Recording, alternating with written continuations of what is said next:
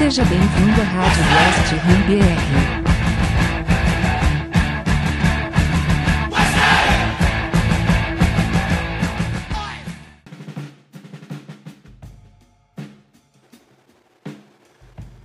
Rádio West Ham BR 18. Olá, Hammer. Eu sou o Lucas, jornalista torcedor do West Ham. Hoje estamos aqui para analisar o tamanho do estrago que o nosso querido time causou nas nossas ambições nessas últimas duas rodadas. É, derrota para o Everton em casa, né? Perdemos por 1 a 0 e mais recentemente empatamos com o Brighton por 1 a 1 fora de casa. Antes de iniciar o nosso tradicional debate aqui sobre os jogos que passaram, eu gostaria de fazer uma breve explicação sobre a distribuição de vagas europeias na Premier League. Sei que é um pouquinho confuso, ainda mais que a gente não está muito habituado a esse tipo de disputa nos últimos anos, né? Então vamos lá. De início, é importante você saber que o número máximo de vagas para a PL é 7, segundo seu regulamento, com um asterisco de que a UEFA pode mudar isso quando ela bem entender. Trabalhamos com 7 vagas para a Premier League os quatro da Champions, os dois da Europa League e uma para a nova competição da UEFA, a Conference League. Tenha em mente que a vaga da Europa League é via FA Cup e a da Conference via Copa da Liga. Agora vamos à distribuição no momento. No primeiro lugar, o Manchester City tem 83 pontos, então ele é líder garantido, ele não perde a liderança, já foi anunciado como campeão e tudo mais. Então, já na mão dele, ele tem a vaga da UEFA Champions League, por ser campeão da Premier League, mas ele foi campeão da Copa da Liga também. Ou seja, ele tem aquela vaga da Conference League. O que acontece? Essa vaga vem para a Premier League. Mas o que acontece se o Manchester City ganhar a Champions League também, ele ficar com duas vagas da, da, da próxima Champions? Não vem para a Premier League. É... Quando, quando acontece esse tipo de duplicidade de, de vagas para times ali do top 4 por conta de ser campeão europeu, a UEFA acaba realocando essa vaga sobrando da Champions conforme seu ranking. Ela não vem para a Premier League de maneira alguma. Ou seja, a vaga da conferência que veio pela Copa da Liga, é importante ter em mente que campeões domésticos, como a FA e a Copa da Liga, essas vagas vêm para a PL. Campeões europeus, Champions League, Europa League, a vaga da Champions League que essas competições dão não vem caso essas equipes terminem no top 4. O segundo lugar é o Manchester United com 70 pontos e já está garantido no top 4 também. E aí entra esse detalhe: ele pode ganhar a Europa League, já que ele está na final. Então, essa provável vaga sobrando dele não vem para a Premier League. É o, é o mesmo critério do, do Manchester City ser campeão da Champions, estar no top 4, essa duplicidade de vagas que ele tem. Essa, essa vaga, entre aspas, sobrando dele é realocada pela UEFA via seu ranking. É, em terceiro, o Leicester com 66. E o Leicester, como tem uma vaga para a Europa League por ter ganho a FA, mas está indo para a Champions via Premier League, essa vaga, como é de Copa Nacional, ela vem para a Premier League. Ou seja, campeões domésticos de Copas abrem vagas na Premier League, campeões europeus não. Então, o quinto lugar hoje, que é o quinto lugar é o lugar padrão de, de Premier League para vaga na, na Europa League. E hoje é o Liverpool, né? Venceu e venceu de maneira super dramática, com um errinho de arbitragem super super costumeira a favor de Big Six em reta final de Premier League, mas com gol do Alisson e tudo, enfim. Venceu, chegou aos 63 pontos, a posição natural de Europa League na classificação. E por conta do campeão da FA Cup, né, o Leicester, já ter estar em zona de, de de Champions League, a vaga dele de, de FA Cup veio para a Premier League no sexto lugar. Infelizmente hoje é o Tottenham, né, tem 59 pontos e, e é a pontuação que a gente tem também. Estamos no sétimo lugar e a nossa posição como campeão da Copa da Liga, né, na, foi o Manchester City que está lá em primeiro, ele não faz a menor questão da vaga da conferência. Essa vaga vem para a Champions League e abaixo das vagas de Europa League fica em sétimo lugar, a nossa posição. É, a vaga da conferência no sétimo lugar é do West Ham, momentaneamente, né? E também temos o, o, mesmo número de pontos do, do Tottenham. Por sorte, hoje o oitavo, o oitavo lugar que hoje não classifica para nada. É, o Everton está nessa posição e, e, poderia empatar com a gente no número de pontos só que perdeu para o chefe do rebaixado dentro de casa. Resultado super importante para deixar a gente com uma vitória de distância de garantir pelo menos esse sétimo lugar, que é a, é a, é a barrinha ali final de, de classificação. E com esse saldo de gols também que, que a gente tem de, de distância para o Tottenham, fica difícil alcançar o Tottenham em saldo. A gente vai precisar de um tropeço do Tottenham para conseguir passar em pontos se quiser a vaga para a Europa League. E como a gente tem diferença de saldo pro Everton também, como falei anteriormente, a gente fica com distância só de, de pontos para poder matar o Everton nessa disputa. Então, para ficar mais nítido, vamos lá. O primeiro colocado, o Manchester City, hoje tem sua vaga garantida para Champions. Se ele ganhar a Champions League, pouco importa, não abre vaga nenhuma. O segundo colocado vai para Champions, é o Manchester United. Se ele ganhar a Europa League, a vaga dele de Champions League duplicada não acontece nada na Premier League. Só tem a vaga dele garantida e não interfere mais ninguém. Terceiro e quarto colocado, mesma coisa. Vão para a Champions League, independente do Chelsea ser, ser campeão e abrir uma nova vaga. Não acontece essa, essa, esse G5 que a gente chama aqui, né? Não existe isso na, Champions, na, na Premier League. E o, seis, o quinto e o sexto vão para a Europa League e o sétimo Conferência. Ou seja, quatro primeiros Champions League. Quinto e sexto, UEFA Europa League. Sétimo lugar, Conference League. É a nossa posição de hoje. É, é bom deixar claro que, lembrando do, é muito diferente do que acontece aqui no Brasil, né? O, o, campeão continental dentro ali do que a gente chama aqui de G4 não cria um G5 ou um G6, isso não existe na Premier League. E é basicamente isso. É... A gente terminar no sétimo lugar, a gente vai para a Conference League, que é uma nova competição, né? Você pode até estranhar que que já viu em outras edições da Premier League três times indo para para a Europa League, porque tinha uma vaguinha de playoff, essa vaguinha de playoff agora é da conferência, não é uma vaga direta, vaga para a Conference League, é uma vaga para playoff, a gente vai disputar playoff para depois para fase de grupos.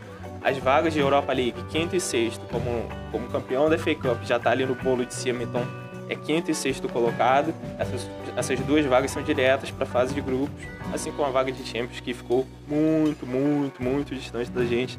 Depois desses tropeços que, que aí vamos, vamos dar início ao nosso debate, né? É, a gente teve, teve aquela derrota para o Everton em casa, um jogo que a gente caiu completamente no que o Everton propõe de jogo, né? Fizeram um placar, retrancaram e a gente não criou basicamente nada. Muitos méritos ao Everton nessa partida, na minha opinião.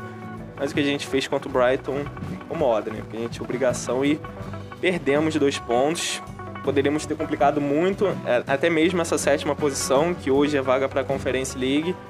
Mas queria saber de você, Fernando, dando início aos nossos trabalhos aqui, falar pra gente o que você achou dessa derrota pro Everton e principalmente, para na minha opinião, esse sim um resultado inaceitável, esse empate com o Brighton pro 1 a 1. Então, Lucas, que nem você falou, a derrota pro Everton Claro que no momento no, que a gente está dentro da temporada, perder de qualquer jeito é muito doloroso. Só que a derrota pro Everton foi uma partida onde a gente tomou um nó, só que dá até para entender a, o, ela, o contexto, a força dos times. Agora, o que foi inaceitável mesmo foi o Brighton, porque a gente perde pro Everton e continua num cenário onde a gente meio que dependia só da gente, né? E aí a gente perde pro Brighton ainda conta com a sorte do Everton perder para o Sheffield já, já rebaixado, ridículo, mas a gente perde para o Brighton de maneira inaceitável, inaceitável. Eu acho que o único ponto positivo do jogo, que já é um debate mais para frente, mas seria a volta do, do nosso capitão, Declan Rice, que você vê que até deu uma organizada no meio, mas esse empate, perder pontos pro, pro Brighton é inaceitável. Ainda deu a sorte do, do Said ali entrar no finalzinho, na verdade, ele entrou 60 e poucos, mas fez o gol no finalzinho. E é uma questão também, porque o time não mexeu, né? O time mexeu uma vez, foi a saída ali do Bowen para entrar o, o Said, mas de resto nada, o time não mexeu. O, e o David Moyes, quando ele mexe cedo, ele não mexe mais no time, e quando ele mexe às três, ele deixa para mexer no final, ele totalmente perdido. A maior crítica que eu faço a eles a ele no trabalho do West Ham é sim a questão de mexer, mesmo que não tenha o banco tão forte, mas mexer no jogo é questão de estratégia e parece que o Moyes nunca tem isso. Mas, cara, agora a gente tem. Eu já não gosto mais de falar de duas finais, porque toda vez que eu falo isso a gente quebra a cara.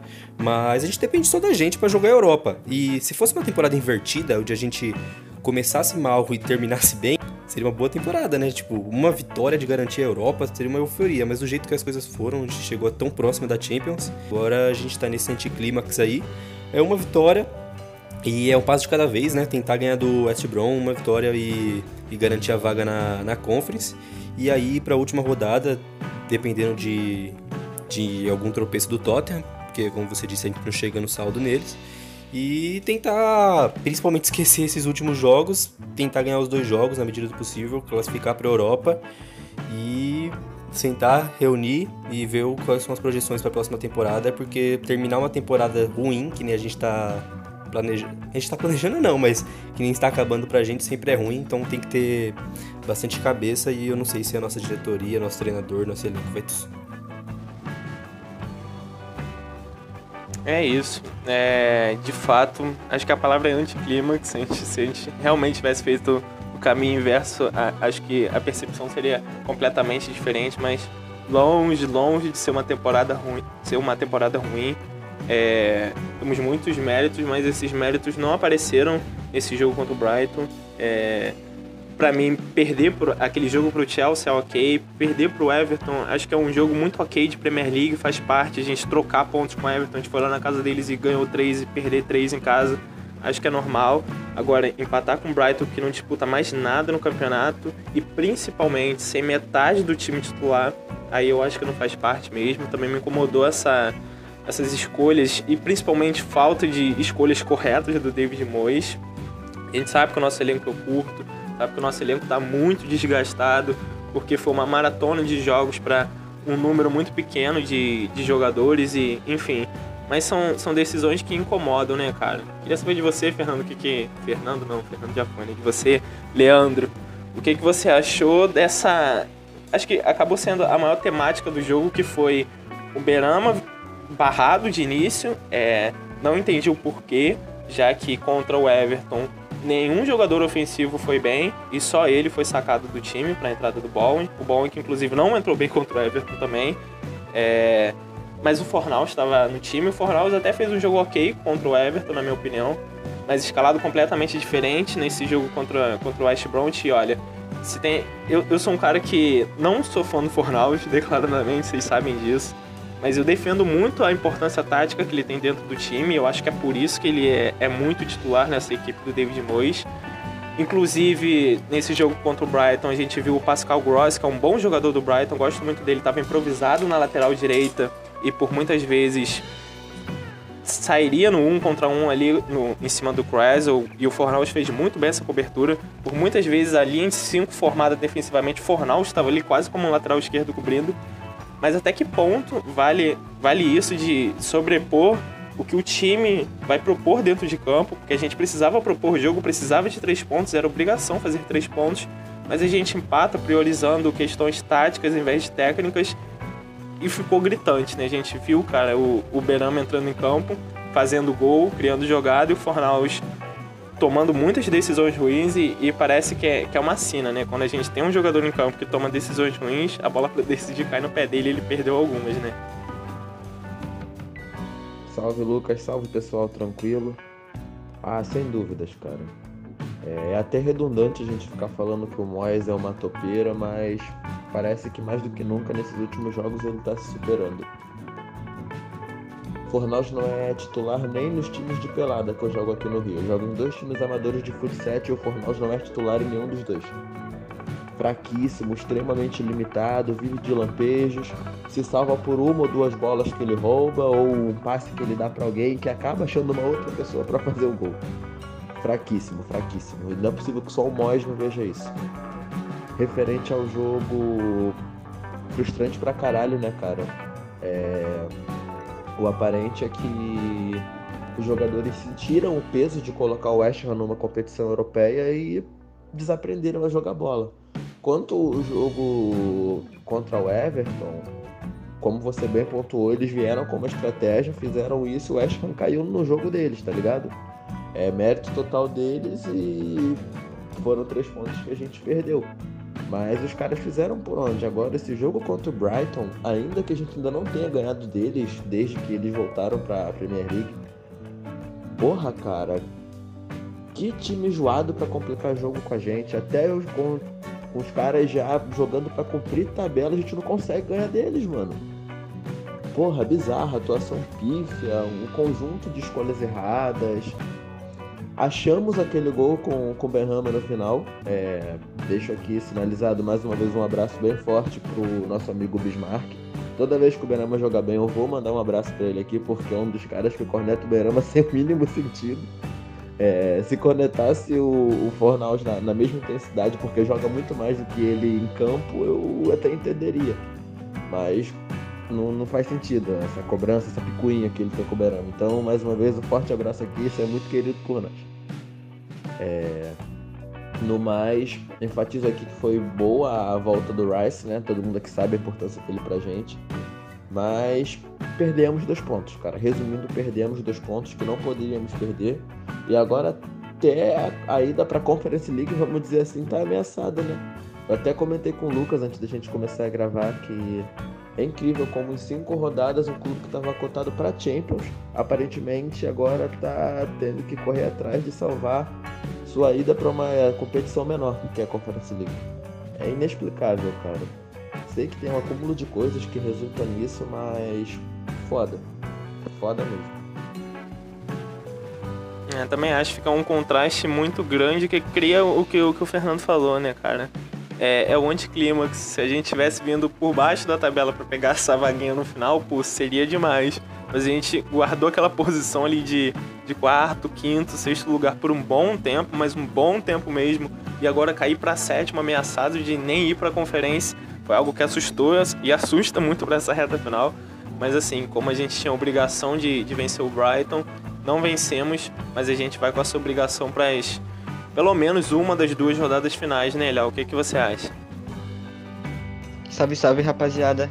Bom, cara, eu acho que primeiro de tudo é obrigação tu ganhar de um time rebaixado que não tem mais nenhuma pretensão no campeonato. E a gente tem o Southampton. O que, que o Southampton tem para disputar? Absolutamente nada. Tudo bem que o Brighton também não tinha mais nada para disputar só que o Brighton é um time muito mais organizado que realmente não diz o, é, não, a, a, posição deles não diz o, o que eles jogaram esse ano, mesmo que estavam desfalcados, muito por sinal. Acho que, se eu não me engano, era seis jogadores desfalca, de desfalque e tem um, uma boa estatística. O, o, Brighton nunca tinha ganho um jogo contra, com, sem o Dunk na Premier League. Ele não jogou e a gente não conseguiu ganhar deles. E é, se eu não me engano, Desde 83 na Premier League o West Ham não consegue ganhar a partida do Brighton. Isso é simplesmente surreal. É é que nem Burnley, é que nem o Newcastle, a gente não consegue ganhar deles. É jogos que a gente apanha, literalmente. E eu vejo como obrigação a gente pegar essa vaguinha na Europa, porque é literalmente uma vitória. Literalmente uma vitória que a gente precisa para a gente conseguir disputar uma competição europeia, mesmo que eu veja que se ganhando as duas a gente consegue pegar a Europa League, porque eu não vejo o Tottenham ganhando do Leicester na última rodada, com o Leicester provavelmente precisando vencer para confirmar sua vaga, porque tem, vai enfrentar o Chelsea agora e o Liverpool ganhou hoje, então o Liverpool tem um calendário muito fácil agora, então eu vejo eu vejo o time do Leicester precisando de uma vitória ou um empate para confirmar a vaga na Champions na última rodada. E com isso a gente terminaria em sexto e eu acho que é uma Europa League para nós, mesmo que o nosso final de ano foi muito broxante, literalmente, são, é uma vitória em cinco jogos, isso perdendo para Newcastle, empatando com Brighton e perdendo para o Everton. O Everton tem um time bom, tem, mas é um time que não ganhou do Aston Villa lesionado, não ganhou do rebaixado Sheffield, que se eu não me engano só tinha uma vitória fora de casa, que era contra o United. Só uma vitória, e a gente simplesmente não conseguiu ganhar do Everton. Mas é isso. É, pô, Léo, essa, essa maldição que a gente tem contra o Brighton me incomoda horrores também. É, é, é, inacreditável. Na era Premier League a gente não, não, ganha deles. Desde que eles subiram a gente não ganha. É impressionante. É, é várias derrotas, empates e, e assim, nos, nos, nos dois jogos dessa temporada, em ambos os turnos, assim, a gente saiu perdendo e conseguiu um empate na Bacia das Almas. É inacreditável. E hoje, é, finalmente temos aqui o Vitor Hugo, outro torcedor do Ashton que nos acompanha há muitíssimo tempo e tá nessa sofrência aí por vários anos também. Fala pra gente, VH, o que, que você achou desses tropeços e por que deles terem acontecido também, né? Valeu, valeu, rapaziada. Então, a minha análise sobre esses dois últimos jogos aí. Primeira derrota contra o Everton, que igual foi falado aí, faz parte, infelizmente faz parte da, da Premier League. Foi uma derrota que, assim, eu achei. A gente teve bastante posse de bola. É, meio que tivemos o papel de propor o jogo. Para mim ele faltou intensidade na troca de passe, faltou intensidade do time, entendeu? Foi um, e também tem o mérito dos caras, né, mano? Tem o mérito dos caras. Mas quanto o Brighton, infelizmente, é um. Tipo assim, é, é um empate com, com sabor de derrota, né? Que a gente tinha a obrigação de ganhar. A gente estava com pretensão e com, com possibilidade de, de, disputar a próxima Champions League. Estava com a pressão, a gente tinha que buscar o resultado. Acabou que, que não. O saldo não foi positivo. Eu entendo que a nossa temporada até agora tem, tem sido bastante positiva. Tanto que é uma coisa que a gente, a gente vem cogitando, tipo assim, coisas que em temporadas passadas a gente nem sonhava. Mas agora não vamos ver que a gente tem que. Não pode deixar o, o ritmo cair. Eu acho que o que tem, tem pontos nesse. A gente está passando por esse período difícil aí, que é um pouco do, do Fornaus, que vem, vem jogando muito abaixo. O próprio Mois está demorando muito para mexer no time, igual foi falado. Eu acho que o Ham, nessa temporada, assim como nas temporadas passadas, tá sofrendo um pouco com, com peças para recompor o elenco, entendeu? A gente sofreu bastante temporadas passadas com isso, que às vezes o jogador se lesiona, às vezes o jogador é suspenso, e a gente não tem peças no banco com, com o mesmo nível ali para suprir essa falta. Então o nível do time sempre cai, entendeu? Então é isso. Assim, e, e para fechar a nossa tradicional dinâmica de ponto positivo e negativo do jogo, é, com foco nesse contra o Brighton, né? É, eu acho que a obviedade seria Idberama e Fornaus, é, principalmente pelo contraste gritante que ficou entre esses dois dentro da, da partida. Mas eu, eu vou de Rice como positivo. É, acho que ele retornou muito bem, recuperando muitas posses, liderando o time mesmo com a pouca idade de sempre. Enfim, é, é o nosso Rice de sempre, é um cara que fez muita, mas muita falta nos últimos jogos. De negativo eu vou de David Moyes, na escalação eu tenho a impressão de que ele pouco sabe aproveitar as poucas peças que temos nessa reta final, diferente do que ele havia fazendo ao longo da temporada.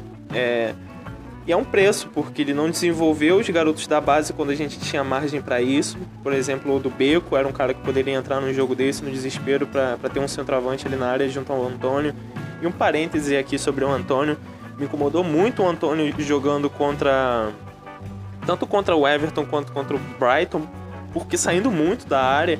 E a gente sabe que o Antônio é um cara que tem tantos e tantos gols de Premier League pelo West Ham, o segundo maior artilheiro do West Ham na história da Premier League só com gols de dentro da área, ele saindo muito da área, então talvez um do beco para fazer companhia ali para ele fosse bom, mas quando a gente teve margem para desenvolver esse tipo de jogador, David Moyes não fez isso.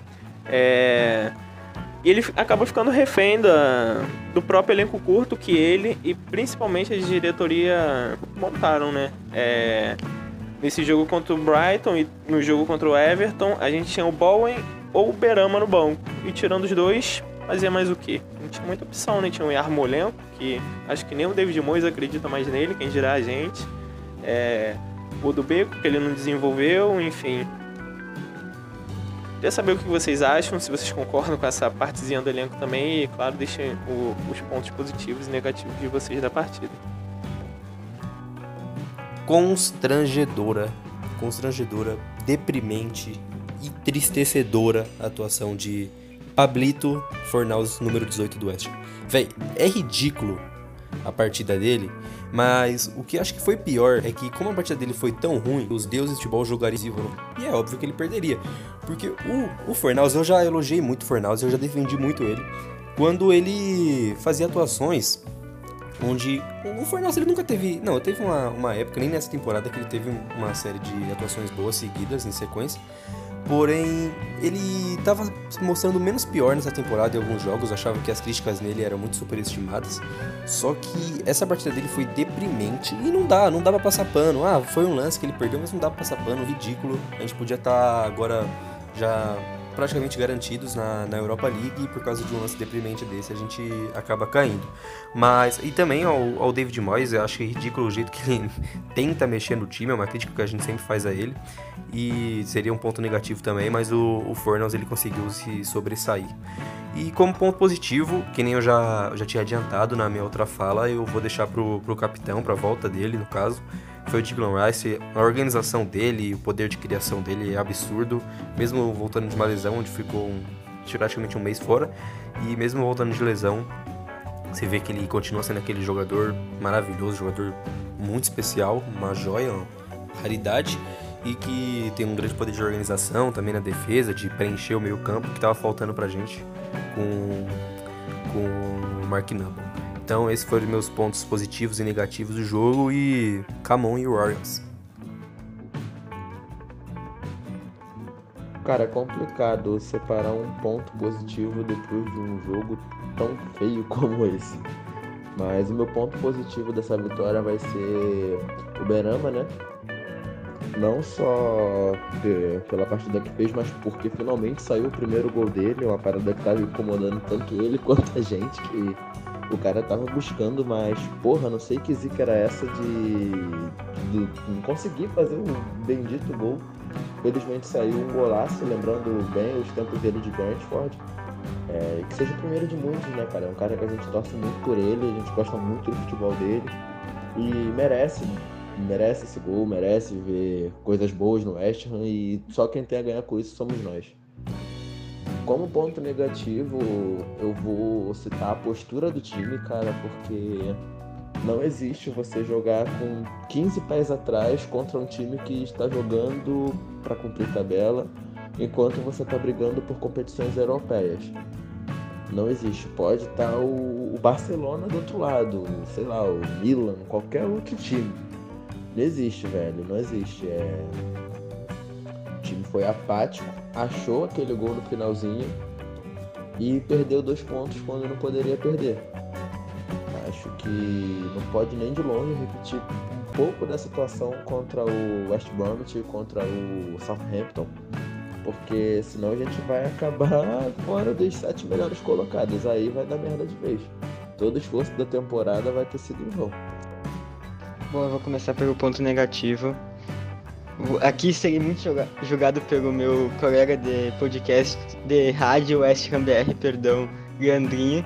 Mas eu vou com o Bowen, que não fez absolutamente nada no jogo. E realmente ele não criou e quanto defensivamente não agregou em nada também. E a gente reclama do Fornals, reclama mesmo. Ele mereceu o pior em campo, mas como todo mundo já falou, mas o Boeing fez pior ainda, fez pior porque tipo ele literalmente não aparecia em campo.